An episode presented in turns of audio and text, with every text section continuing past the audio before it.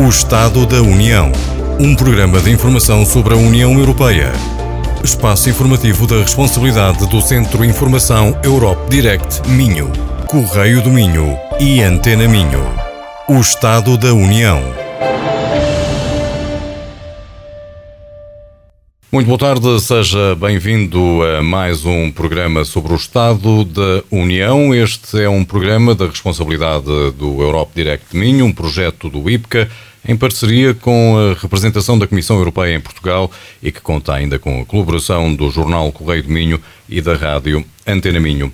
Ora, após uma pausa, retomamos uh, o uh, programa, o Estado da União, para abordar os principais destaques dos últimos meses, uh, acompanhados por um ilustre painel de reconhecido mérito composto por Alessandra Silveira, titular da Cátedra Jean Monnet da Universidade do Minho, Pedro Frouf, diretor do Centro de Estudos em Direito da União Europeia da Universidade do Minho, e Carlos Abreu Amorim, professor da Escola de Direito da Universidade do Minho. Esta conversa será moderada por mim, José Portugal, e também por Alzira Costa, coordenadora do Europe Direct Minho. Boa tarde a todos e, como é habitual, em setembro, a Presidente da Comissão Europeia, Ursula von der Leyen, discursou no Parlamento Europeu, em Estrasburgo, sobre o Estado da União Europeia. Este discurso marca o momento em que a Presidente da Comissão Europeia avalia o alcance dos objetivos atingidos e enumera as medidas e as prioridades políticas da Comissão Europeia para o próximo ano. Neste uh, programa de hoje do Estado da União, vamos saber quais foram os momentos mais marcantes do discurso da Presidente da Comissão Europeia de 2022 e vamos tentar perceber também o que de relevante ocorreu nos últimos meses. Sejam então bem-vindos a mais um programa Estado da União. Nesta uh, primeira parte, vamos uh, começar uh, por si, professora Alessandra, e começar por saber como vai, ou como avalia ou avaliou o discurso sobre o Estado da União Europeia deste ano e que momentos neste discurso de Ursula von der Leyen gostaria de realçar. Uh, olha, José, eu diria que este ano a guerra condicionou o discurso do Estado da União. Uh, nos primeiros dois discursos eh, foram muito marcados pela pandemia e este ano foi marcado pela guerra.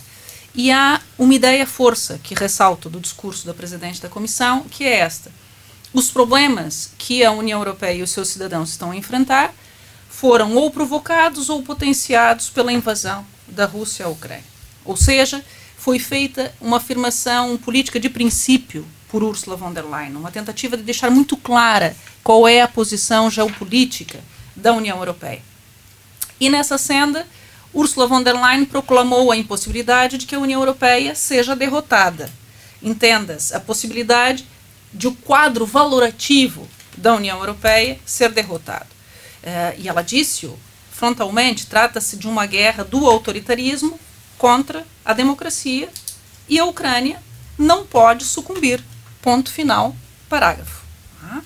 Ursula von der Leyen explicou que desde o primeiro dia a União Europeia esteve ao lado da Ucrânia, com armas, com fundos, com hospitalidade para acolher os seus refugiados e eh, provavelmente com as sanções mais pesadas que o mundo já conheceu.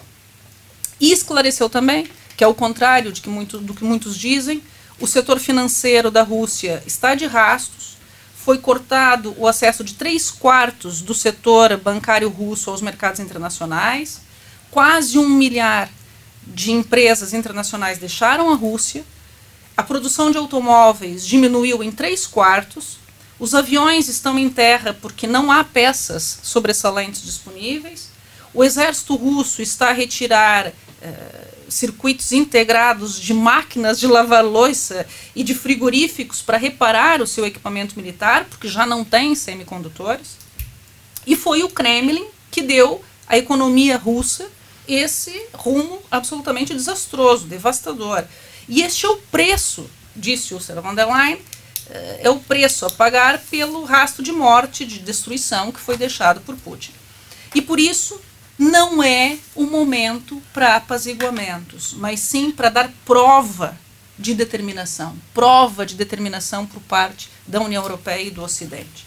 De todo modo, a vitória da democracia passa, inevitavelmente, pela resiliência dos cidadãos europeus, né, face às dificuldades criadas ou potenciadas pela guerra, como explicou Ursula von der Leyen. E por isso, a União Europeia tem de manter os seus cidadãos empenhados, empenhados na defesa do modo de vida europeu. E agora eh, já sou eu a interpretar eh, as palavras da senhora von der Leyen. O que está subjacente ao discurso de von der Leyen é a defesa dos valores europeus e, portanto, a defesa daquele modo de vida europeu.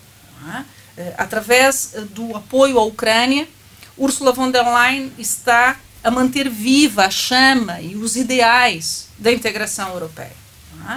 É? Mas para que esse resultado hum, seja atingido, é? para que o resultado seja o pretendido, a União Europeia terá de proteger os seus cidadãos terá de proporcionar-lhes as necessárias condições para que a resiliência popular efetivamente se fortaleça.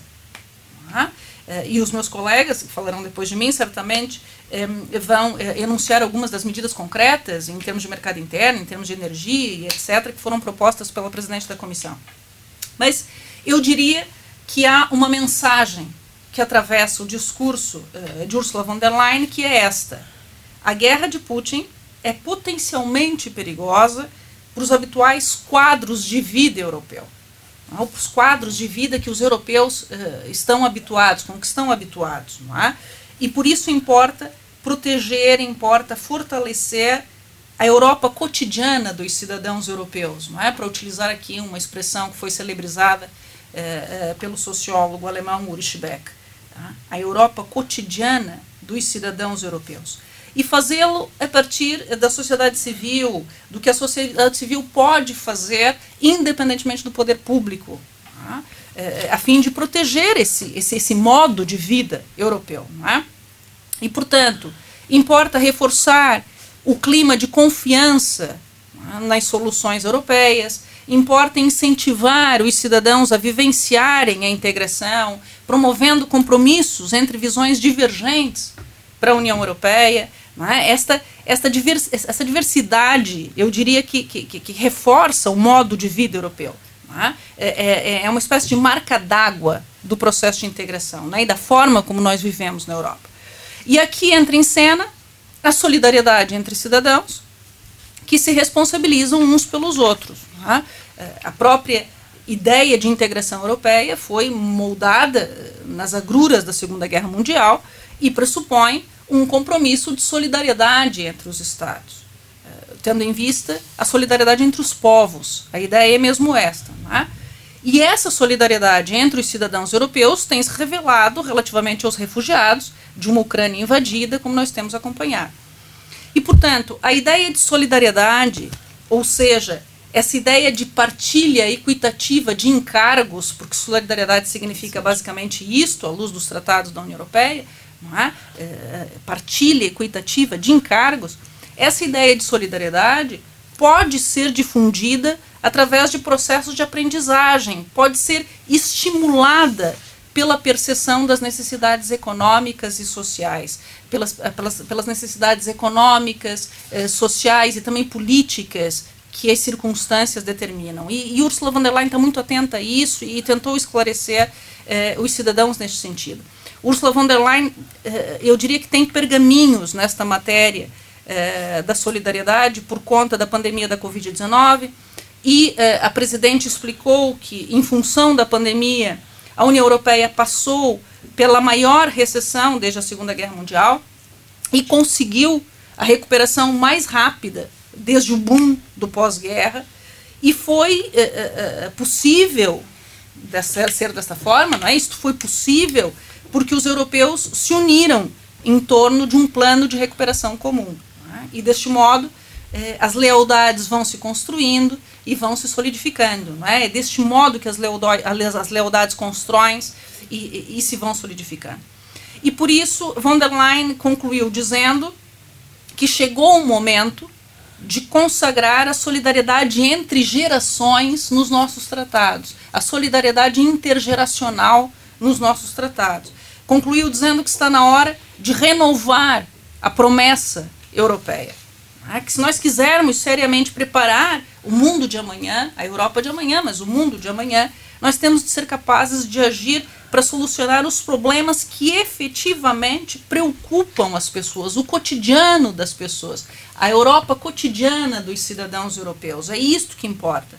É, é, alertou é, para que é preciso melhorar a forma como a Europa toma as suas decisões, precisamente para resolver os problemas cotidianos das pessoas. Ou seja, von der Leyen tomou partido, manifesto, pela revisão dos tratados, pelas reformas tendentes a eliminar os entulhos, não é? sobretudo a regra da unanimidade em matérias cruciais, não é? portanto, frontalmente tomou partido, alinhou com o Parlamento Europeu, alinhou com a Alemanha e a França, que defendem a revisão dos tratados para potenciar a integração europeia. E, portanto, vamos ver agora como é que a Itália de Meloni se posiciona neste cenário. É? De qualquer forma, eu diria que Ursula von der Leyen tem enfrentado com coragem desafios bem mais consistentes, é? vestidinha de azul e amarelo, é? coincidentemente as cores da União Europeia, mas também as cores da Ucrânia, e por isso tem sido, por vezes, ridicularizada por aqueles que não percebem é, que os seres humanos são seres do simbólico, é? e que precisam de uma narrativa que explique, que valorize o seu lugar no mundo. Foi isto que ela fez, nitidamente neste, neste discurso, um discurso muito afetivo nessa perspectiva. É? Um, e, portanto, uh, é uma mensagem de coragem, sobretudo. É uma mensagem de coragem uh, e uh, não propriamente de, de apaziguamento, mas antes de dar provas de determinação diante do maior desafio, porventura, que a União Europeia enfrenta desde o seu surgimento, que é este da guerra de Putin. Pedro Frouf, esta, esta, esta mensagem de coragem, este uh, vincar uh, de apoio uh, à Ucrânia e o facto de aludir também à possibilidade da Europa não, não se render a esta, a esta contenda, isto é realmente tudo assim? há propostas eh, que deverão ser feitas, ehm, toda a retaliação por parte do Ocidente em termos de sanções eh, à, Rússia estão a ter o impacto desejado na Rússia ou está a fazer ricochete de tal forma que está a atingir também o Ocidente eh, de igual modo? Ora, boa tarde. É uma questão, uma questão, enfim, não é complicada. Eu diria que o, o discurso eh, sobre o Estado da União de van der Leyen, uh, talvez este, do dia 14 de setembro, tenha sido um dos discursos mais marcantes. No futuro, vamos ver. Um dos discursos mais marcantes e mais difíceis. Eu tento, obviamente, isto é um parênteses, projetar aquilo que passou na cabeça da senhora van der Leyen mas talvez tenha sido um dos discursos sobre o Estado da União mais marcante no futuro, repito, vamos fazer essa avaliação, e mais difíceis. Porquê? Isto indo de acordo, indo de encontro à, à, à questão do José de Portugal. Porquê? Vamos lá ver. Foi um discurso, eu acrescentava, subscrevo tudo o que a Alessandra acabou de referir. Uh, e acrescentava só também aqui uma nota foi também um discurso pedagógico, para quem o quiser entender assim, um discurso também pedagógico. Uh, isto porque, vamos lá ver, qual é a grande preocupação que nesta altura terá a senhora van der Leyen e terão todos os, no fundo, construtores da Europa, da integração, empenhados, envolvidos no processo institucional, políticos, eh, cidadãos, qual é a grande preocupação? A grande preocupação é, de facto, manter este estado de resiliência pela manutenção de um projeto de integração que depende, no fundo, de todo um contexto que é efetivamente um projeto, eu diria, quase que civilizacional, ou que se insere nos tempos e na, na, nos modos civilizacionais que vivemos. E a resiliência é fundamental, o aguentar-se, o sacrifício é fundamental. Nós já nos esquecemos, enfim, das gerações martirizadas da Segunda Guerra Mundial, da Primeira Guerra Mundial, da gripe, da gripe espanhola. Enfim, doutor e alguém me dizia, quem tivesse nascido em 1910 passou pela Primeira Guerra Mundial ainda criança, apanhou logo a seguir a, a gripe, a gripe espanhola, arrostou com a Segunda Guerra Mundial em que não podia sair de casa. A história repete-se. Pronto, não é? Mas nós, graças ao sucesso da integração também, nós, felizmente, já, nos, já não temos essa memória histórica. Isso graças ao sucesso da integração, ou seja, nós andamos a trabalhar, andamos a evoluir, andamos, o nosso processo histórico tem esse objetivo de melhorarmos as nossas condições de vida, vivermos normalizadamente. É? E, portanto, o grande problema nesta altura, em que temos diante de nós uma guerra, saímos de uma pandemia, bem, e eu até podia ir um pouco mais atrás, sob o ponto de vista político, eh, enfim, ainda estremecemos com o Brexit, ou ainda sentimos, enfim, enfim, de certa forma, uh, as ondas do Brexit, e, e, no fundo eu sublinho só em nota rodapé isto, a senhora van der Leyen apanha de facto um mandato marcado, uh, repito, Brexit, efeitos do Brexit, pandemia e logo a seguir guerra. Bom, no meio disto tudo, é fundamental manter o quadro, como dizia a Alessandra, e a tónica dela é essa, mesmo sem ser muito, digamos, ostensiva, manter o quadro de vida europeu, o modo de vida europeu, os valores europeus, mas perante uh, o risco de erosão, uh, de falta de resiliência. Porque os tempos difíceis vêm aí. Vem a, vem a questão da, da, da, da crise energética, uh, vem a questão, de facto, do desgaste da guerra, vem até riscos, enfim, de uma, de uma erosão no teatro das operações que pode até, enfim, é um dos riscos possíveis generalizar a guerra e, portanto, vem uma recessão, vem o, o, o acentuar-se da inflação, se pese embora o processo inflacionista já começa as suas raízes, já começa em 1912, uh, perdão, em 2012, em 2012, enfim, como reação à crise das dívidas soberanas, depois a reação, de facto, notável da União Europeia à, à, à, ao processo pandémico ainda introduziu mais massa de dinheiro na economia, obviamente mais tarde ou mais cedo a questão da, da, da, da inflação teria que eclodir, só que agora é uh, sobrevalorizada, realçada, intensificada com a guerra. Bom, mas portanto, perante este quadro, há que manter de facto os cidadãos unidos e unidos no apoio à Ucrânia, significando esse apoio à Ucrânia o apoio a um modo civilizacional de vida que é o modo de vida europeu. Expressão essa utilizada no primeiro discurso da senhora van der Leyen e que tantas críticas gerou. Podia ser xenófobo, podia ser discriminatório, podia ser, enfim, 30 coisas por uma linha. Não é. É isto que nós precisamos. É não perder o sentido, não perder o norte.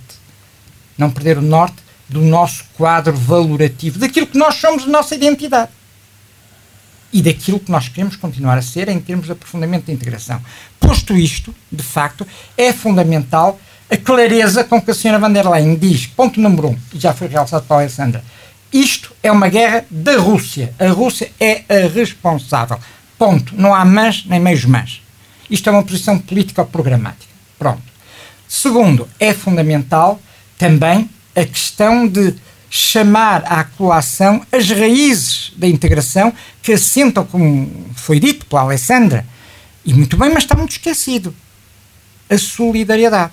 Solidariedade intergeracional, sem dúvida, entre povos, sem dúvida, entre Estados, a primeira de todas entre Estados. Hum? Terceiro, medidas concretas, porque vamos lá ver, isto é tudo muito bonito, são conceitos muito interessantes, construções intelectuais que nos motivam, são as nossas bandeiras, mas enfim, agora vem o frio, com uma crise energética. Agora estamos uh, a arrostar a inflação que já nos tirou um salário por ano. Já nos tirou um salário por ano. Bom, até quando é que o, o homem, cidadão europeu, de facto vai aguentando isto em termos de solidariedade? E eu vem-me sempre à memória aquela máxima do Namuno. Né? O homem ocidental dizia o Namuno, mas eu digo agora adaptando. Enfim, o homem europeu gosta de viver habitualmente. E, portanto, é fundamental esta capacidade de sofrimento e de resistência e de resiliência, melhor dito. E, portanto, há medidas concretas que têm que ser tomadas até para, eu diria, reajustar o rumo da integração. E aí foi muito claro a senhora van der Leyen. A questão da, da, da, da reforma energética de encontro à, à, à, ideia do Sr. Macron de que temos que diversificar, no fundo, uh, as fontes, quer dizer, a ideia do Sr. Macron já há uns anos esta parte é que temos que ter soberania no sentido, soberania europeia no sentido da Europa ser capaz de provir as necessidades, dar segurança autonomamente aos seus cidadãos.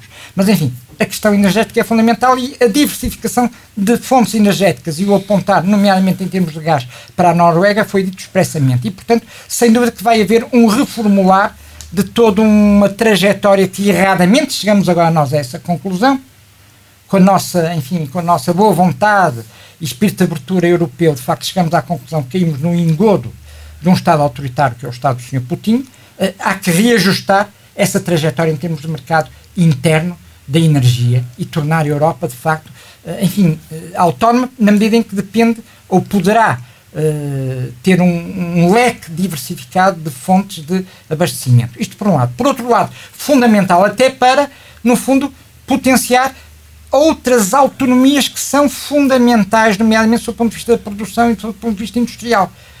A criação de um banco, de um banco de hidrogênio, a criação do mercado comum institucionalizado, o mercado interno institucionalizado, foi o dito expressamente, de hidrogênio, que consiga, em comum, em solidariedade, em partilha, resolver ou satisfazer as necessidades industriais e de produção de toda a Europa.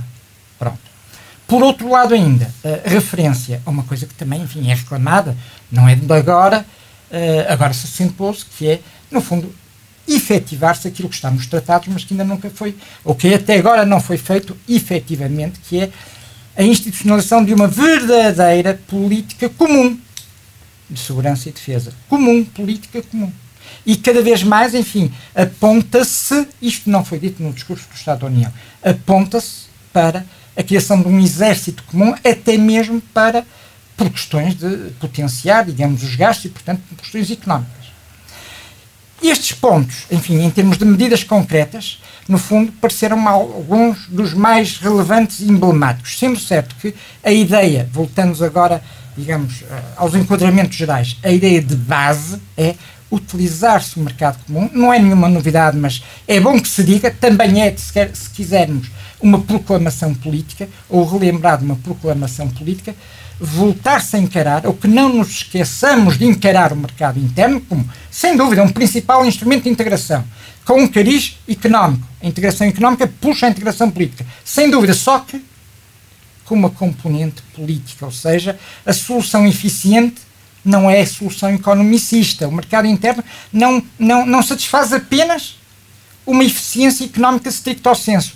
É uma solução económica eficiente aquela que consegue harmonizar todos os interesses. E é através do mercado interno que, e a senhora van der Leyen disse-o expressamente, temos que, no fundo, atingir os nossos objetivos civilizacionais. E, portanto, o mercado interno, a sua utilização como instrumento, estas soluções concretas, mercado de energia, uh, mercado interno comum do hidrogênio, política comum e efetiva de defesa, e, portanto, mercado interno da defesa, acabam necessariamente por estar ao serviço do modo de vida europeu. E, portanto, há aqui uma, uma, eu diria, uma ultrapassagem de um vício cartesiano que nós todos temos há muitos anos esta parte. Nós, não é Portugal, enfim, na Europa, uh, que é separar as coisas. Não. O problema económico é o problema humano. O problema humano não é o problema económico. É, no fundo, a escassez de recursos face à infinitude de necessidades. A nossa necessidade é, efetivamente, potenciarmos os recursos que temos, dadas estas circunstâncias de guerra, de forma a que consigamos viver bem e que o homem europeu não perca a sua resiliência. Se a perder, aí sim perdemos a guerra. Professor Carlos Abreu Amorim, eh, aqui foram focadas algumas propostas eh, que eh, poderão ser lançadas. Estamos perante uma guerra, perante uma, uma inflação tremenda, perante uma crise energética, fruto não só da guerra, como também do clima. Eh, do estado, vamos por assim, do estado do clima, uh, criar um mercado uh, interno de energia, a criação de, uma, de um exército único, se, se é que lhe posso chamar assim, entre outras medidas. Como é que ficará a Europa uh, depois de tudo isto perante uh, aliados como, por exemplo, os Estados Unidos, uh, com a NATO? Qual será o papel também destes, destas instituições? e de que forma é que isso irá, em seu entender, também fazer com que se trave o que se está a passar entre a Ucrânia e a Rússia? Pois, de facto, nós estamos neste momento com três crises uh, cumulativas. E só vou dizer três, enfim, porque é um número mais redondo para este tipo de debates, porque se eu fosse esmiuçar, se calhar os dedos da mão não chegariam. Temos a crise bélica da Ucrânia, que é o pano de fundo disto tudo, temos a crise climática que vem de trás e está aí para ficar, e temos a crise energética, que é aquela que corresponde ao problema mais agudo que temos que resolver uh, o mais rapidamente possível. E isto entronca exatamente com a questão que foi focada, quer pela professora Alessandra Silveira, quer pelo professor Pedro Frovo, eh, que é a questão da resiliência, que é, digamos assim, quase que eu diria, o apelo, se não é explícito, é implícito, do discurso que eu considero muito bom, à semelhança de outros discursos, mas este é mais um muito bom, eh, de Ursula von der Leyen, da Presidente da Comissão Europeia. Porque, de facto, ou temos resiliência para arrostar com as dificuldades e com os sacrifícios, ou não temos. O professor Pedro Frovo tem escrito até uh, algumas vezes uh, sobre a questão da sociedade do nosso tempo e a sociedade europeia, que é essencialmente uma sociedade de bem-estar e uma sociedade de bem-estar, embora não seja equivalente a uma sociedade do menor sacrifício possível, apesar de tudo, há aqui alguma, eh, digamos assim, alguma semelhança nos conceitos. E de facto, eu temo que se nós colocarmos o problema de vencermos estas três crises interligadas, embora umas uh, sejam mais antigas e, e, e, se calhar mais profundas, como é o caso da crise climática. Se nós uh, colocarmos o acento tónico na questão da resiliência, eu uh, começo, eu não sou propriamente um otimista, tento não ser, ou pelo menos não me, não, me, não exteriorizar tão pessimista como muitas vezes me sinto, mas de facto o meu pessimismo vem um bocadinho ao de cima, porque na sociedade de bem-estar, na sociedade onde de, facilidade das coisas que estão praticamente à mão semear ou então já não interessam, quer seja o conhecimento, quer seja a tecnologia, quer seja tudo aquilo que corresponde, como alguém me dizia há pouco tempo, já ninguém vai à mercearia a pé, as pessoas pegam no carro para fazer 250 metros, eh, mesmo que depois percam horas a fazer jogging e a, e a fazer muito exercício com personal trainers. Ou seja, nós construímos um modelo que é excelente, que é bom, num conjunto de pressupostos que agora, de repente, uh, como se nos tivesse caído o céu em cima da cabeça, uh, uh, usando, enfim, aquele temor de, uma das referências da minha juventude, que é o Asterix, e sobretudo o Obelix, como se o céu nos caísse de repente em cima da cabeça, nós vamos ser confrontados com coisas que nunca pensamos. Qual é o alemão que nos últimos 70 anos, vá lá, pensou que ia passar frio eh, e que podia ter um inverno gelado como eventualmente poderá vir a ter.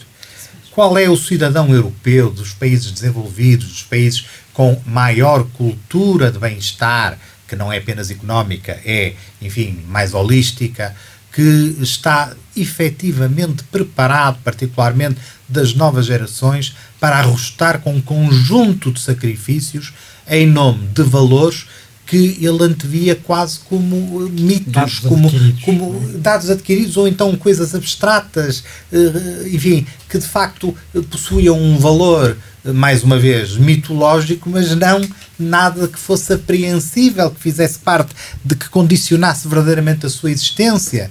As pessoas que nasceram com democracia, com bem-estar, com paz, dificilmente compreendem o que é viver sem alguma dessas coisas. Eu julgo que uh, uh, uh, temos que apostar em mais do que a resiliência.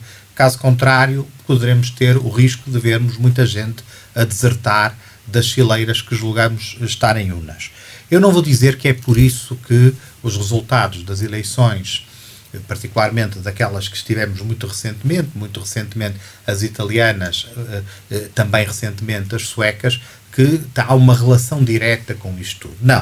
Os problemas vêm de trás, os problemas aos quais, por exemplo, o Sr. Putin não é alheio, isto é, nós sabemos que há um conjunto de movimentos que são financiados diretamente, o caso do Sr. Salvini, o Sr. Salvini é autenticamente um assalariado do Sr. Putin é um assalariado do seu Putin. Aliás, mais um bocadinho de esforço e até o seu Salvini poderia ser objeto das sanções de que os, os magnatas russos são também, porque ele, o partido dele e o movimento dele é, não de agora, mas de há alguns anos desta parte, subsidiado pelo, pela rede que o seu Putin tem, exatamente para provocar desequilíbrios e, e inquietações e estranhezas no seio da Europa. É neste contexto que eu julgo que o discurso de van der Leyen é um discurso extremamente importante. Eu, se gosto, e não é a primeira vez que o digo nestes programas, se gosto de Ursula von der Leyen, não, essa, essa, esse sentimento não é extensível à generalidade dos líderes europeus. Eh, sobretudo aqueles que depois, eh, nós sabemos que isso é verdade, até acabam por achar que a senhora van der Leyen é demasiado, como direi, eh, assertiva, porque se veste de amarelo e azul, como falou há pouco a professora Alessandra Silveira, porque apareceu no discurso com a mulher do Sr. Zelensky, que foi aplaudida de pé, mas depois nos corredores parece que a questão que foi muito criticada, foi considerado como uma espécie de exibição de um apoio que se calhar poderia ser os apelos ao bom senso, os apelos a que se criem as condições para que eh, eventualmente os sacrifícios não sejam aqueles que nós eh, estamos, enfim, eh, para ver neste momento, vão ser cada vez maiores. Duvido bastante da capacidade de sacrifício dos europeus em relação a esse aspecto. Há algumas propostas, eu não sei se tenho só tempo para. Há aqui algumas questões que são muito importantes. Muito rapidamente. Muito rapidamente. O, o, o professor Pedro Frovo falou na questão da, da, da, da lógica económica. Eu também tenho um bocado de medo dessa lógica económica, porque foi ela que nos levou a esta situação. Se algum dos nossos ouvintes for ao Dr. Google, que sabe tudo, como sabemos, não é? E, e for ver a dependência dos países europeus há 22 anos, no princípio deste século, da energia que vem da Rússia, verifica que ela era uh, uma percentagem bastante diminuta. O que é que aconteceu para que agora países como, por exemplo, a República Checa e outros países do leste europeu tenham 100% de dependência da energia russa? Para que a maior economia europeia, a alemã, tenha 60% de energia russa? Foram questões económicas. E, portanto, aqui houve uma, uma prevalência da economia sobre a política e sobre, sobretudo, a geopolítica. E isso não pode acontecer. Mas ela fez uma meia-culpa. Ela isso, fez uma é? meia-culpa, mas ela já até, que nem era 40% para que nem era necessário, porque não é propriamente sim. a Ursula von der Leyen, nem, foi, a, nem a Comissão Europeia, que isso possa ser mas imputado. Mas a responsabilidade é institucional é, e ela entendeu é, Sem dúvida nenhuma. Né? Como e, já tinha feito, aliás, e era só o que faltava. em relação eu à Itália, eu advogar teorias da conspiração mas confesso que às vezes me dá vontade, não é? Quando vejo o antigo chanceler alemão Schroeder, Schroeder e Sim. todo o conjunto, às vezes dá, e vejo as decisões que foram tomadas quando ele era chanceler, independentemente de terem sido ou não revertidas depois, eh, eh, de facto houve ali um caminho que foi afirmado eh, e que levou a este estado de coisas as soluções, quer o banco de hidrogênio eh, que está a ser criado, quer a task force eh, com a Noruega para fornecimento de energia, quer o investimento brutal que foi anunciado no hidrogênio, quer escapar para fazer eh, face às crises, para grandes males, grandes remédios, escapar à velha lógica de que a intervenção do Estado na economia é sempre uma coisa negativa. E criar uma situação em que as empresas de energia são sujeitas a impostos extra em virtude dos lucros extraordinários que estão a ter, foi colocada em cima da mesa, já não apenas pela, pela, pela Presidente da Comissão Europeia, mas noutros areópagos europeus, e neste momento as soluções estão à vista. O que é que poderá faltar nisto tudo? O que poderá faltar nisto tudo é a capacidade de sacrifício. Eu nessa peço imensa desculpa, mas eu tenho medo que isso mude a opinião que a maioria dos cidadãos europeus possa ter daqui a alguns meses sobre foi, a atual situação. Foi sobre isso que, que Van der Leyen insistiu, porque pressentiu o perigo. e que os governos nacionais estejam à altura das circunstâncias, uhum. porque eu uh, acredito mais na resiliência dos cidadãos do que propriamente uh, é, nos governos nacionais. Tenho muita desconfiança de que é, há ali interesses, é, sobretudo eleitorais, que podem perturbar claro. é, a unidade Não, que, ela, que ela está a pretender. E, um, e, portanto, acho que foi um recado para todos, não é? Dizendo sim, sim, que sim, a União Europeia uh, pretende fazer muito. Uh, agora, é preciso mobilizar não só os cidadãos, mas também os seus governos, para que pressionem os seus governos neste sentido. Muito bem. Uh, terminamos esta primeira parte do programa sobre o Estado da União uh, e partimos agora, abrimos espaço para a segunda parte do nosso programa de hoje, em que os nossos comentadores vão escolher uma temática, mas sobre isso tratará Alzira Costa. Então, no início desta segunda rúbrica do programa um, O Estado da, da, União, em que os nossos oradores, os nossos uh, interlocutores, uh, escolhem uma temática que merece destaque neste mês, para além da que já foi uh, extremamente explanada sobre o, o discurso do Presidente da Comissão Europeia. Um, começamos então com a doutora Alessandra Silveira. Doutora, qual é o destaque, o, tema que destaca nesta, nesta segunda rúbrica? Osir, eu acho que nesta, nesta segunda ronda nós vamos uh, todos destacar de alguma forma os, os, recentes processos eleitorais que deram espaço à extrema-direita na Europa e o seu impacto na integração europeia, não é? Cada um à sua maneira. Mas eu quero lá chegar uh, por uma via transversal. E eu gostaria de destacar alguns episódios recentes de instrumentalização do discurso dos direitos humanos, dos direitos fundamentais. Não é de hoje que os direitos humanos eh, são utilizados como, como ferramentas de marketing, eh, de controle social por políticas e, e elites mal, in, mal intencionadas, não é? Eh, e isto é particularmente notável nos processos eleitorais. Eu lembro perfeitamente nas, nas, nas eleições brasileiras de 2018, quando se falava, aí sim, direitos humanos, mas para humanos direitos. É? E, portanto, foi uma frase uh, que ficou não é, na memória, marcado. Mas uh, a disseminação da desinformação na era digital tem permitido uma instrumentalização sem precedentes dos direitos humanos, o que nos exige, nos, nos exige a todos não é, uma, uma, uma extrema diligência, temos de desenvolver muito discernimento, né, exercitar o nosso discernimento sob pena de nós deitarmos a criança fora com a água do banho. Não é? Dois exemplos o ilustram. Primeiro, os nossos ouvintes eh, recordam-se que desde 1 de março deste ano, a União Europeia proibiu a emissão eh, de propaganda por certos meios de comunicação sob o controle russo. E fê-lo por entender que a propaganda russa, em manifesto apoio né, da agressão militar contra a Ucrânia, constituía uma ameaça para a ordem e para a segurança da União Europeia e por isso devia ser temporariamente neutralizada. Houve muito alarde em torno da liberdade de expressão e de informação, contra os quais ninguém em sã consciência, obviamente, se opõe, porque delas depende a própria boa convivência nas sociedades democráticas, sem dúvida. Mas eu tive a oportunidade de alertar neste nosso programa de rádio que talvez não fosse bem assim, porque os direitos fundamentais estão sujeitos a restrições seja por imperativos de concordância prática, quando os direitos fundamentais entram em conflito entre si, porque pode acontecer, ou porque o interesse geral circunstancialmente assim o impõe. É? Ora, ainda recentemente nós tivemos de ficar confinados em casa por suspensão, que é mais do que restrição, por suspensão da nossa liberdade de ir e vir. Nós fomos legitimamente impedidos de circular livremente. É? Portanto, há circunstâncias em que isso é, é, legítimo.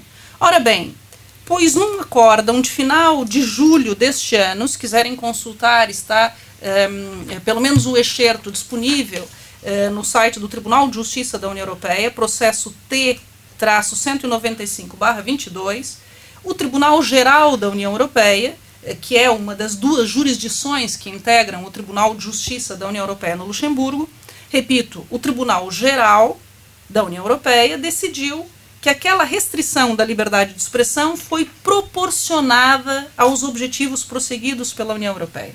E por quê?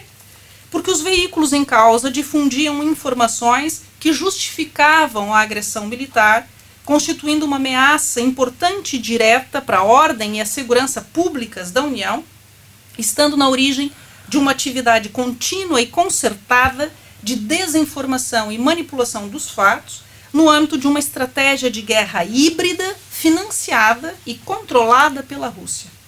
Moral da história: calma, antes de sair por aí rasgando as vestes diante de uma alegada violação de um direito fundamental. E por quê?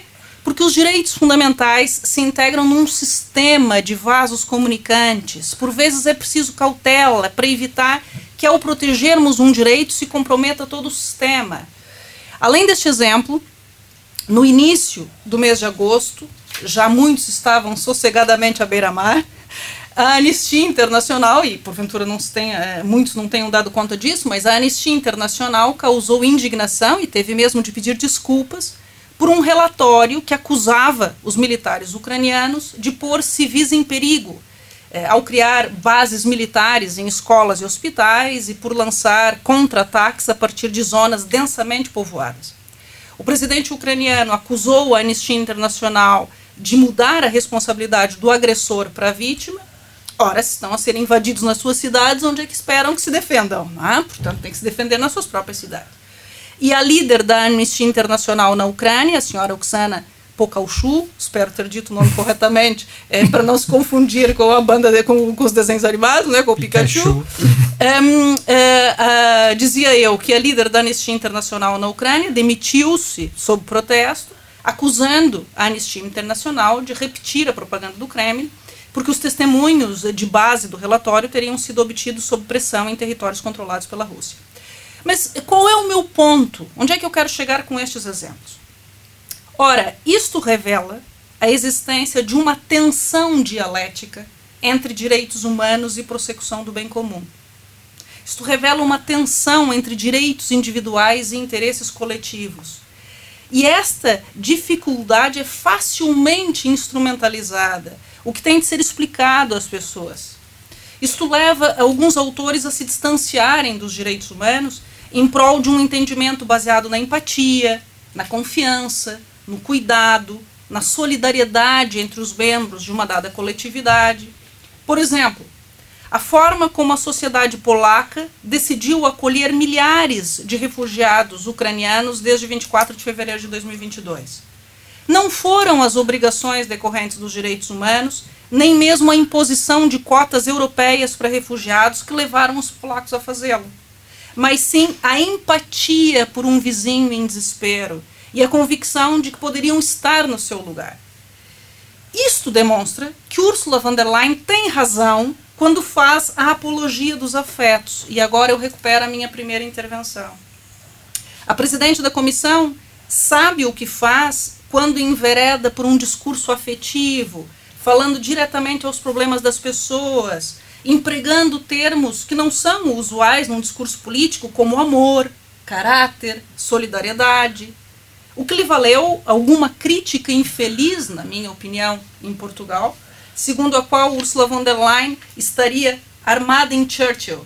Né? Teve o seu momento churchilliano, preocupada com a saúde mental dos europeus, como se este fosse um problema menor. E enquanto isso, os populistas vão ganhando eleições porque os moderados não percebem as mensagens do eleitorado. Eu uh, não ando na, na, nas redes sociais por, uh, por convicção e alguma sanidade mental, mas segundo o editorial do, do Jornal Público de ontem, Ursula von der Leyen teria dito no Twitter que se a Itália, na Itália, as coisas uh, correrem na direção errada, a União Europeia tem ferramentas para as consertar. Do que, que a presidente da comissão está a falar?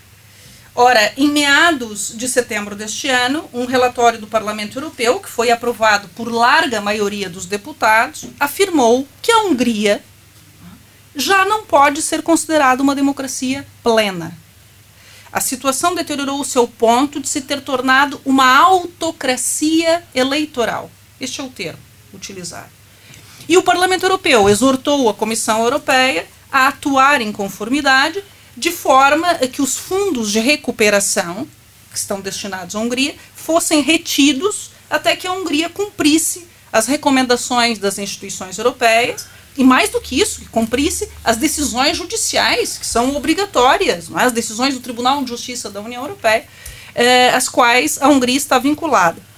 Na sequência, a Comissão Europeia avançou com uma proposta de suspensão dos fundos à Hungria, por desrespeito ao Estado de Direito, através do chamado mecanismo de condicionalidade, eh, que foi adotado recentemente, que já falamos nestes nossos programas.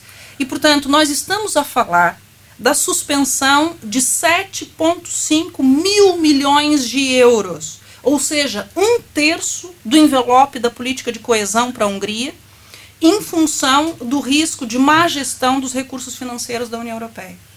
E a Hungria está impedida de assumir compromissos jurídicos com estes fundos que iria receber, tendo até o dia 19 de novembro para prestar informações uh, a Bruxelas. Já quanto à Polônia, não é, que é o outro polo problemático dessa equação, e em função dos milhares de refugiados que a Polônia está a acolher e aos quais não consegue atender sem os recursos europeus, sem os fundos europeus, a Polônia teve de assumir, assumiu um compromisso de suspender a tal Câmara Disciplinar de perseguição dos juízes polacos, não é uma Câmara Disciplinar no seu Supremo Tribunal é, que persegue os juízes, sobretudo os juízes que dialogam com o Tribunal de Justiça da União Europeia. E, portanto, como dizia alguém, é, onde se não se chega com o verbo, chega-se com a verba. É? No princípio era o verbo, verbo. É? como diziam as Sagradas Escrituras. Agora é a verba mesmo. E, portanto, se nós tivermos de ir por este caminho, Ursula von der Leyen deixou aqui pistas muito claras uh, de que uh, a União Europeia tem ferramentas para atuar em conformidade. Vamos aguardar. E muito atentos com a instrumentalização do discurso dos direitos humanos. Geralmente, como nós falamos em direitos humanos eh, eh, na Europa, o nosso, o nosso legado mais precioso, democracia, Estado de Direito, direitos humanos, é quem diga, mas os direitos humanos são de todos, não é um legado europeu, não é uma. Não. Desculpem. Né? É, todos aspiram a ser livres e iguais em direitos, mas infelizmente não são todos livres e iguais em direitos. Dizia isso Norberto Bobbio, um grande pensador em suspeito sobre isso. Uh, e, portanto, este é o nosso legado. Nós chegamos a uma determinada posição, um determinado estatuto, um modo de vida que é preciso uh, acautelar. Uh, e nessa perspectiva, muito cuidado, muito cuidado com a instrumentalização do discurso dos direitos humanos, sobretudo em processos eleitorais. Eh, como a professora Alessandra referiu eh, no início da sua abordagem nesta segunda rúbrica, eh, o nosso programa e nesta segunda rúbrica vamos procurar analisar os recentes resultados das últimas eleições que, que ocorreram.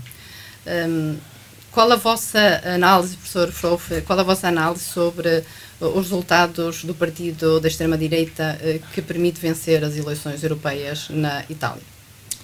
Pois, uh, uma questão complicada, interessante uh, e que importa refletir um pouco sobre ela. Eu vou tentar, uh, digamos, dar uma certa visão do contexto, sendo certo que isto é sempre tudo muito erróneo na medida em que nós não vivemos naquele contexto concreto, não é? Eu não vivo naquele contexto concreto. Mas, vamos lá ver. Há aqui dois assuntos, dois aspectos, se quiser, que me parecem importantes para qualquer reflexão mais aprofundada, mais científica, mais pensada sobre o processo e a política, do modo geral, eleitoral uh, italiano. Um uh, tem a ver com, com, uh, com o populismo. Entende-se por populismo, e agora não vou entrar em especificações técnicas, em catalogações de ciência política, entende-se por populismo um exercício de poder sem um, uma pré-determinação normativa, sem um pré-quadro valorativo e que é moldado em função de um objetivo imediato que é a obtenção do poder e, portanto, a satisfação daquilo que as pessoas querem ouvir. Ponto número um. Eu digo aquilo que eu, como candidato a líder, a, a político, a decisor, digo aquilo que, independentemente do seu substrato, do seu conteúdo, as pessoas querem ouvir. Bom, e efetivamente, de certa forma, há aqui todo um processo marcado por um populismo. Agora, a normalização do populismo é que me mete um pouco de impressão no caso italiano e eu acho que uh, merece, merecerá alguma reflexão de quem, de quem, de quem enfim, tem outros instrumentos e conhecimentos, na medida em que normalmente assinala-se que a Itália é uma espécie de país experimental, ou seja, muitas das soluções do que sucede em Itália uh, acabam por se repetir mais tarde noutros países. Uh, independentemente das especificidades italianas que nos custam a perceber muitas vezes e, portanto, muitas vezes nós somos levados a, a fazer juízos de valor com, com, com um quadro mental que não será o mais adequado a fazer esses juízos de valor, porque nós não, não conhecemos as circunstâncias todas. Mas considera Mas, que é importante que os outros Estados-membros uh, É importante que prestem atenção nisto. Itália teve um governo que caiu em julho, o governo do Sr. Draghi, um político respeitadíssimo em Itália e, do modo geral, na Europa, e que, eh, de certa forma, era, enfim, relativamente consensual uh, em Itália. E caiu porquê? Tendo sido o governo que nos últimos 10 anos tem o recorde de estabilidade num país que, por definição, é instável. Estabilidade é o mesmo que Itália, Itália é o mesmo que instabilidade. Portanto, são sinónimos em termos políticos. E, portanto, e toda a gente vive com aquilo e pronto. Uh, caiu porquê? Uh, eu tenho para mim, enfim, uh, o caso Belli imediato terá sido a localização de uma incineradora em Roma, a falta de apoio do, do, do, partido mais, do maior partido daquela coligação, que é um partido de gênese populista, que é o partido Movimento Cinco Estrelas, não é? E que, e que, no fundo, sempre se norteou desde o seu fundador Beppe Grillo, um palhaço, literalmente, um palhaço, era a sua profissão, é a sua profissão, até ao atual Sr. Conte, sempre se norteou por, por, por, um populismo, por uma linha populista. Quer dizer, dizer se é de extrema esquerda ou se é de extrema direita é difícil, porque tudo se casa lá simplesmente porque os critérios são outros. É o populismo. Bom, obviamente, a dois meses das eleições, um partido populista não pode estar numa coligação de governo. E, portanto, arranjou um pretexto para fazer cair o governo mais estável uh, dos últimos 10 anos de Itália. Bom, mas o Sr. Draghi não se recandidatou. E, de facto, mete-me um pouco de, ou merece um pouco de reflexão, como é que, enfim, havendo, por um lado, consenso relativamente a um governo moderado, uh, relativamente institucional, no sentido das soluções que encontrava, que estava a proceder a uma recuperação de Itália dentro do contexto mau, sob o ponto de vista económico de Itália, mau, apesar de ser a terceira economia da União. Uh, como é que, de repente, de facto, mais de um quarto da população italiana vota diretamente, e não estou a falar da coligação, vota diretamente na senhora Meloni e num partido de, de direita radical não sei se é extrema-direita, se é direita radical. Ontem ouvi um comentador, de facto, fazer uma distinção técnica entre direita radical e extrema-direita, tal como esquerda radical e extrema-esquerda, dizendo, segundo a sua tese, que uh, os partidos extremistas queriam subverter, portanto, revolucionar o sistema que existe, o, os radicais não, queriam aproveitar-se. Bom, são coisas muito complexas, eu não faço essa distinção. Mete-me um pouco de, de, de, de confusão. Agora, efetivamente, eh, será que os italianos, de um modo geral, eh, redescobriram, digamos, as virtudes de um radicalismo conservador? Deus, Pátria e Família é o lema da senhora Meloni, eh, tal como era o lema de Mussolini, tal como foi o lema de Salazar, e não está em causa hoje em dia, as ditaduras não são propriamente ditaduras ou os regimes totalitários, tendo os, os, os, os, fora da Europa, como é o caso da Rússia, são propriamente regimes de violência ostensiva, são de manipulação, sobretudo. Mas será que, quer dizer, os italianos de repente aderiram a uma lógica de ultraconservadorismo, Deus, Pátria e Família, com reminiscências do, do movimento fascista, que tem um um, enfim, uma circunstância histórica, nomeadamente em Itália, de Mussolini. Uh, o que é que sucede aqui? Bom, eu acho que é novamente o populismo que inclina-se ou aponta para aquele lado. E, e, e, creio que há várias razões, não vamos agora estar aqui a discutir. Eu tenho uma visão, enfim, que até é um pouco, um pouco, eu diria, de ciclos, de ciclos, não é? Porque, enfim, é preciso dizer que, em contrapartida, a esquerda radical teve 3% sendo que o Partido Comunista teve 0,1%. Portanto, há aqui um, um, pêndulo a balançar para um lado, para outro, para um lado e para outro. Mas não vamos agora entrar na, na, na dissecação das causas e no debate, mas há um, um fator que me parece também importante não se esquecer, que é o seguinte: em 2015 a Itália arrostou um, com um problema, enfim, começou a arrostar com um problema brutal de refugiados e de migrantes. Sem o apoio da União Europeia. Diga-se, sem o apoio da União Europeia. Sem o apoio é? dos Estados, não é? Porque a União Europeia tentou certo, introduzir certo. Sem o apoio dos Estados da União sim, Europeia. Sim. ou seja, com apoio pífio. Idem, idem, aspas, aspas, com a Grécia. A Hungria, em 2015, começou a acentuar, enfim, a, a variante absolutamente, enfim, e esse aí eu tenho uma perspectiva diferente, quer dizer, só não é um autoritário à moda antiga, porque não pode, ainda não conseguiu, mas para lá caminha. Uh, começa a pôr em causa, a torpedear tudo que é uma lógica material democrática com o Sr. Viktor Orban. Também na sequência de um problema com uh, a discussão dos migrantes. A Suécia esta foi seria, aquilo que se Este viu. seria um, um aspecto que, que os, os italianos possivelmente tiveram em conta, não é? Não Portanto, é- tenho a mínima dúvida. E vou ler muito rapidamente para acabar e deixar esta reflexão. É que, Ok. enquanto a União Europeia não olhar de frente para este problema, não vamos, de facto, ultrapassar e vamos ter sempre uma quebra de solidariedade, não vamos ultrapassar, de facto, estes movimentos populistas. Isto foi escrito, depois já situarei depois noutro, noutro contexto do nosso programa. Não é possível culpar apenas os imigrantes pelas confusões resultantes desta era. Foram as sociedades europeias que não souberam deixar entrar como deviam, que não faziam ideia de qual atitude a tomar em relação a eles, uma vez cá chegados. Que fossem precisas seis décadas para que os líderes políticos da Alemanha, da França e da Grã-Bretanha, entre outros, declarassem que os imigrantes deveriam aprender a falar minimamente a língua do país onde estavam, demonstra o problema. Em 2015, a senhora Merkel fez um discurso em Potsdam, de facto declarando: temos que reformular a nossa política de integração, o nosso modo como encaramos o chamado multiculturalismo. Este é um problema que nós temos que olhar de frente e que justifica em grande medida aquilo que se passou agora com a senhora Meloni, aquilo que se passou na Suécia, aquilo que se vai passar em muitos outros sítios onde, de facto, não se sabe integrar as pessoas.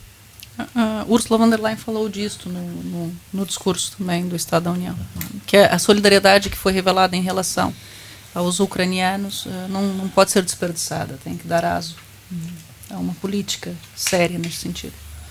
Professor Frodo, dois aspectos então cruciais que merecem a nossa reflexão: populismo e política migratória. Política que, esteve, que migratória. esteve na base da.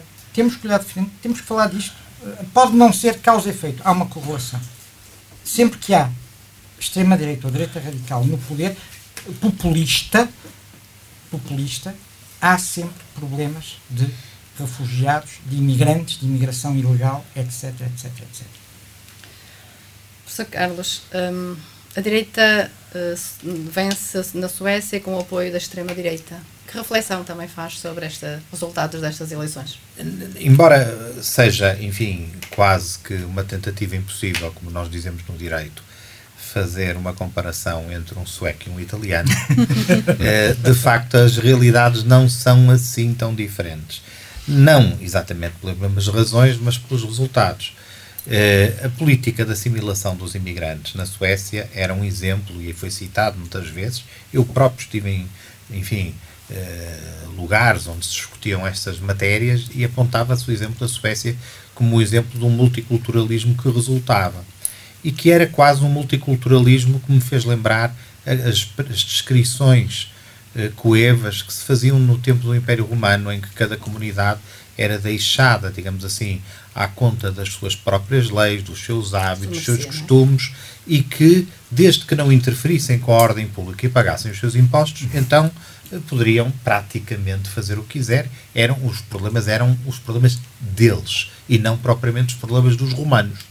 Ora, eh, curiosamente, isso, esse modelo foi implementado na Suécia e não está a resultar. Eh, os suecos são há muito tempo, eh, enfim, não só por causa destas razões, são o objeto de anedotas escandinavas por parte dos dinamarqueses e até dos noruegueses, mas sobretudo dos dinamarqueses, e eh, os dinamarqueses estão a tentar uma lógica de integração completamente diferente. Eh, Não sei se vai resultar ou não, também estão com grandes problemas. Por exemplo, há neste momento uma proposta de lei a proibir as escolas islâmicas, aquilo que nós conhecemos por madraças, sobretudo aquelas onde se prega contra eh, a ordem pública, chamemos-lhe assim, dinamarquesa. Enfim, sem querer entrar nessa discussão, há ali um problema, como aliás foi dito aqui pelo Pedro Frouf, e já quase toda a gente reconhece, embora muitas vezes não isso se fala. não se fala. Mas eu, eu gostaria de salientar um outro aspecto diferente que tanto serve para a Suécia como serve para a Itália, como servirá inclusivamente para outros países que ainda não estão, digamos assim, aparentemente a sofrer do mesmo mal e, e, e essa circunstância está bastante próxima de nós, eh, mais próxima até do que julgamos, que é o seguinte independentemente de considerações de ciência política ou de catalogações, como disse o, o, o professor Pedro Frovo, o populismo é a mensagem fácil, facilmente apreensível. É uma tentativa de resolução de questões muitas vezes complexas. difíceis e complexas através de uma chave, uma espécie de chave mestra Quase que resolve é? tudo, embora obviamente não resolva nada, mas naqueles cinco minutos resolve tudo. Ora, eh, isto funciona muitíssimo bem na comunicação e, sobretudo, na, na comunicação política. E é, digamos assim, que, que, que, se junta à fome com a vontade de comer em relação a algumas das preocupações do nosso tempo muito mais profundas, eh, numa geração do Snapchat, do TikTok e de toda uma lógica onde o, pen, o, o índice reflexivo é quanto menos melhor. E, portanto, é evidente que isto funciona. Mas há aqui outra chave que, conjuntamente com esta, me parece trazer aqui um pouco de explicação é o centro político. Quando o centro político falha, os populismos e os radicalismos avançam. Avança. Uh, a grande cerca sanitária que se pode fazer aos extremismos e aos radicalismos é o ser o, o, o, centro político. Aquilo que, vá lá, agora vou catalogar. A esquerda moderada e a direita moderada podem fazer. O que é que aconteceu em Itália? Que aconteceu em Itália é que a esquerda moderada volatilizou-se, ficou agora reduzida a 19%, e a direita moderada, eu, eu, não a vejo. Também. Quer dizer, eu essa nem a vejo. A direita moderada, no Salvini, não é direita moderada, como eu já ouvi dizer, mas, enfim, eh, eh, eh, coisas extraordinárias. O seu Berlusconi nem é de direita, nem é de esquerda. Palhaçadas é, moderadas. É, é, um homem que, quando levanta um braço, vai-lhe uma orelha do lado contrário para dentro, porque aquilo está, está ali tudo para. É, é quase uma figura grotesca neste momento, não apenas pelo seu aspecto físico, que nem é bom comentar, mas pelo aquilo que ele diz ou que deixa de dizer. Aquela defesa que ele fez de, de Putin a dois dias das eleições foi uma coisa é, absolutamente, é, enfim, é. surreal, exatamente. Mas, reparem, em Espanha, aqui ao lado, temos um partido afirmativo, dirigido por um homem muito inteligente, uma grande inteligência política, e que esteve a galopar nas sondagens e a fazer um acosso ao governo de esquerda que está em Espanha, até ao momento em que o Partido Popular, ou seja, a direita moderada, mudou de líder. E quando o senhor Casado, uma liderança fraca, saiu e entrou aquele que se distinguiu na política espanhola por ser o presidente da comunidade galega. autónoma galega, uhum. de repente a, o Vox, o partido de extrema-direita, não desapareceu, começou mas começou a descer, começou a perder fulgor. E há aqui uma lógica que é. Outro dia ouvia um, um conhecido comentador televisivo que até já foi ministro e que falava no filme do Bergman, que ele chamou o, o, o, olho da serpente, não é o olho, é o ovo da serpente, e que dizia que a extrema-direita na Europa era de facto o ovo da serpente. É, há aqui, a serpente tem muitos ovos. É? O jogo político é terrível. É, todos nós já vimos aquela imagem do indivíduo que, para, enfim, prejudicar o outro que está no mesmo barco, começa a fazer furos no barco para o outro se afundar, sem perceber que está exatamente no mesmo barco e que se vai afundar com ele. E os jogos políticos entre a esquerda moderada e a direita moderada são absolutamente terríveis.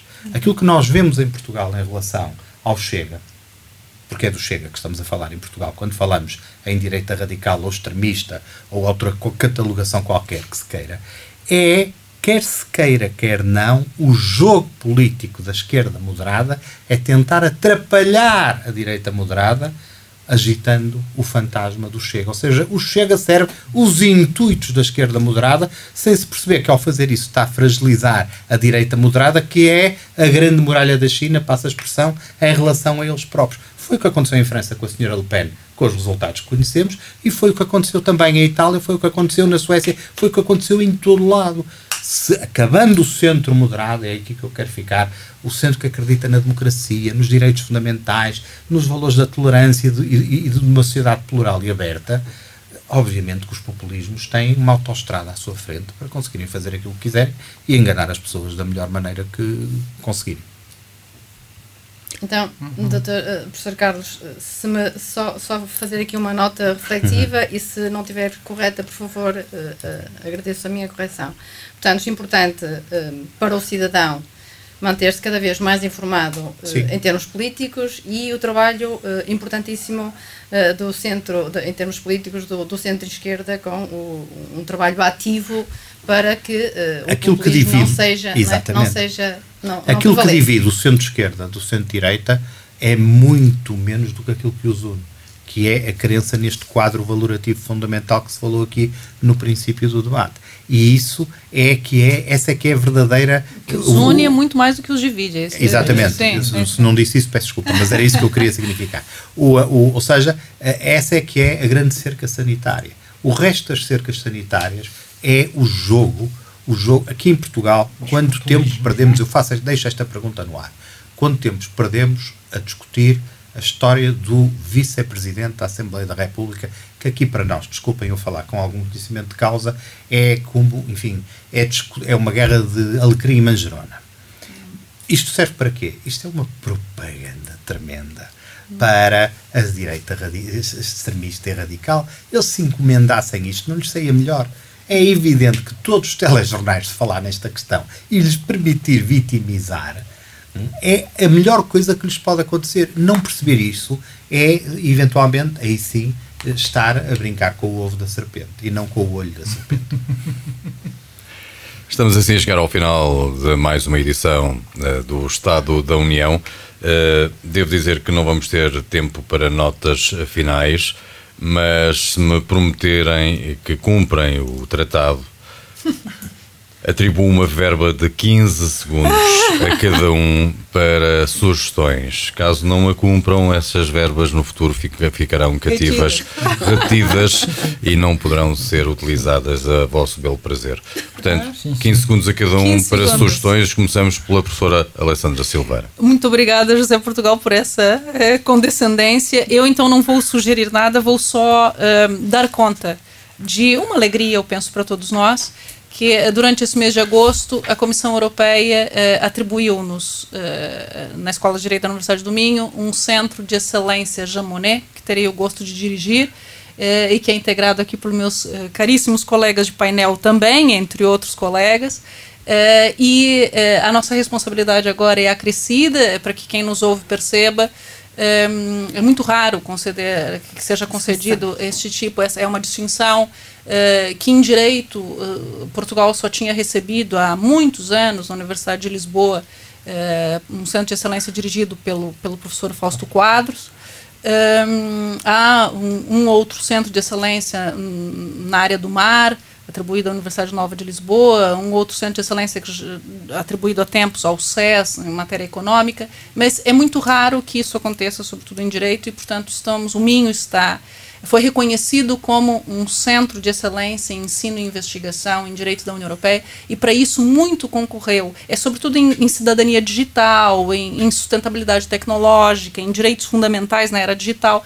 Mas eh, para isso, para esse sucesso, muito concorreu também este nosso empenho neste programa de anos, não é? Que nós fazemos a divulgação eh, daquilo que se, eh, que se produz no, na União Europeia através das suas instituições.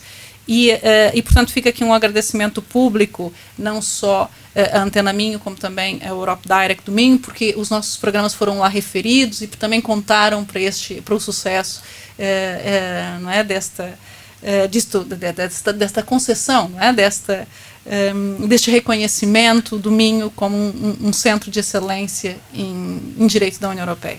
Muito, ah. muito nos congratulamos com esta. E com vamos esta acompanhar sempre, as nossas atividades vão ser aqui divulgadas, porque somos todos responsáveis por isto. Muito bem. Pedro Frofo. 15 segundos. Pronto, pode abusar um bocadinho. uh, vejo que trouxe um livro uh, do qual socorreu durante a sua conversa. É Deixe-me só, antes de irmos ao livro, uh, sublinhar, reforçar o que disse a professora Alessandra. Pronto, sublinho, reforço. Pronto. Vamos ao livro. Certo. O certo que li há pouco é de um livro, isto é uma sugestão requentada, que eu já recomendei esta leitura já há uns programas atrás.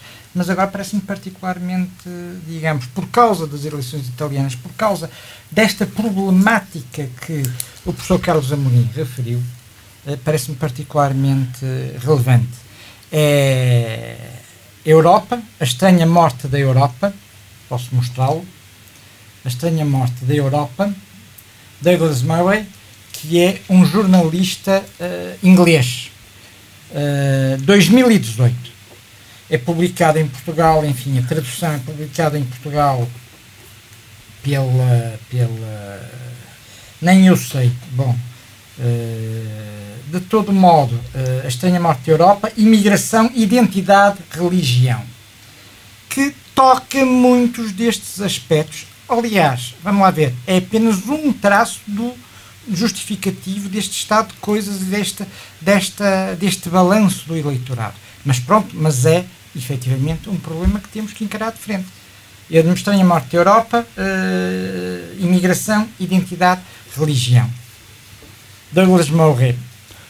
Professor eu, Carlos Amorim. Eu não vou, uh, enfim, atendendo à, à premência temporal, eu, eu vou-me rever nas sugestões e nas congratulações que foram feitas anteriormente pelos meus colegas de painel. Alzira Costa, não sei se quer então. desejar, uh, deixar aqui também a sua sugestão. Deixo, deixo só uh, apenas uma sugestão que me parece importante.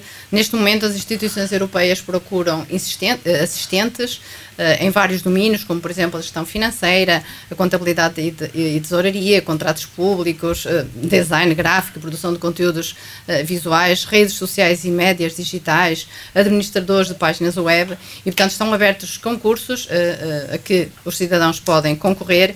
Não vou alongar mais em, em, face do, do, tempo disponível que temos, mas toda a informação dos concursos, das datas, das, das, de, todos os, os aspectos que, que, tornam elegíveis os candidatos estão disponíveis no site da EPSO, portanto, epso.europa.eu.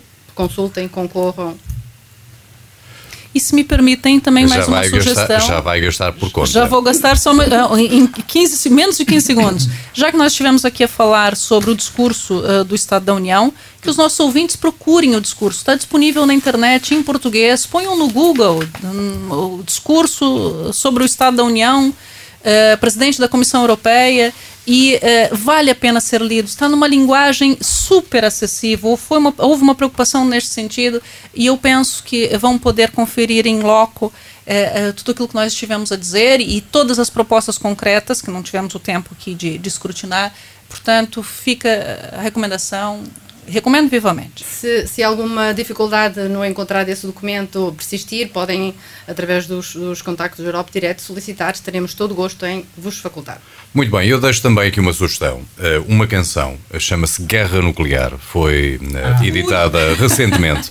uh, exatamente, na voz interpretada pela Marisa Liz, que, tanto, que tão bem conhecemos dos Amor Eletro, com a particularidade de incluir também na canção António Variações, até porque esta é uma canção inédita de António Variações, nunca foi gravada, nunca chegou a estúdio e que fazia e faz parte do espólio eh, que está nas mãos da família do Minhoto António Variações. Chama-se Guerra Nuclear. Tem essa particularidade de ter um sampler com a própria, própria voz de António Variações no, nas suas eh, promos, eh, nas suas demos, quando tratava de escrever esta canção. Ouçam-na e depois digam qualquer coisa. Vão ver como o homem já via coisas mais à frente do seu tempo.